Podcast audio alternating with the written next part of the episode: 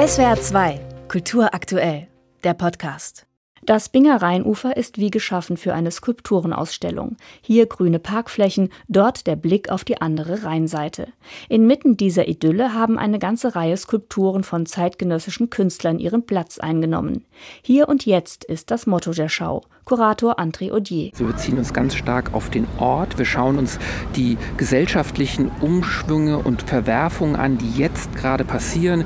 Wir haben die Themen mit Krieg, wir haben die Themen mit Klimawandel, wir haben die Themen mit Wohnungsnotstand, wir haben Themen nach Genderidentitäten. Es geht also immer darum, was passiert gerade in diesem Augenblick mit uns, mit der Bevölkerung, mit der Gesellschaft.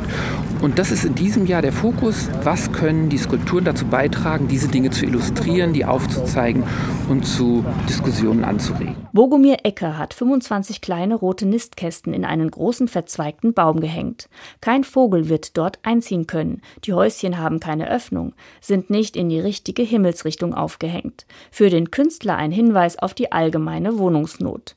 Performativen Charakter hat die meterlange Arbeit Front, die aus einem Happening von Christian Falsnes hervorging, André Odier. Und es ist so, dass Sie sich vorstellen müssen, dass die Eröffnungsgäste unter Anleitung des Künstlers aufgefordert wurden, diese Wand mit Sprühfarbe zu besprühen, mit Stichsägen zu zersägen, zu zertreten und in Einzelteile zu zerlegen und dann eben 50 Meter weiter in Art einer Prozession die Arbeit wieder aufzubauen. Und so ist quasi diese Skulptur unter Teilnahme der Bevölkerung, der Gäste der Ausstellung vor Ort entstanden und bleibt jetzt bis zum Ende der Ausstellung hier stehen. Direkt am Rhein hat Vera Cox einen rosafarbenen, amorphen Haufen auf einem gelben Stahlträger platziert.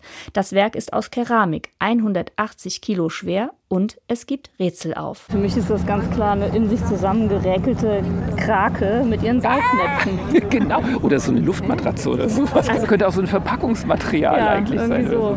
Ja. Also ich finde, sie hat schon sehr was Organisches durch diese ganzen geschwungenen Linien. Ist ja nichts Eckiges dabei. Jeder, der vorbeiläuft, kann sich seinen Teil denken. Man kann die Keramikskulptur auch für einen riesigen Kaugummihaufen halten. Die Künstlerin sei da nicht eitel, sagt André Audier. Also alles offen und finde ich auch wichtig, wenn wir hier an so einem sehr touristischen Punkt sind, wo ja durchaus Besucherinnen und Besucher vorbeikommen, die sonst nicht ins Museum gehen oder in Galerien gehen, die vielleicht auch eine gewisse Distanz zu sowas haben oder auch vielleicht sich nicht trauen würden, in eine kommerzielle Galerie zu gehen, weil das alles immer so White Cube und so ein bisschen hochnäsig ist.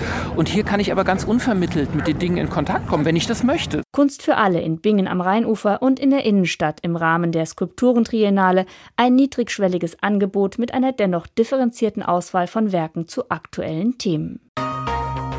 SWR 2 Kultur aktuell. Überall, wo es Podcasts gibt.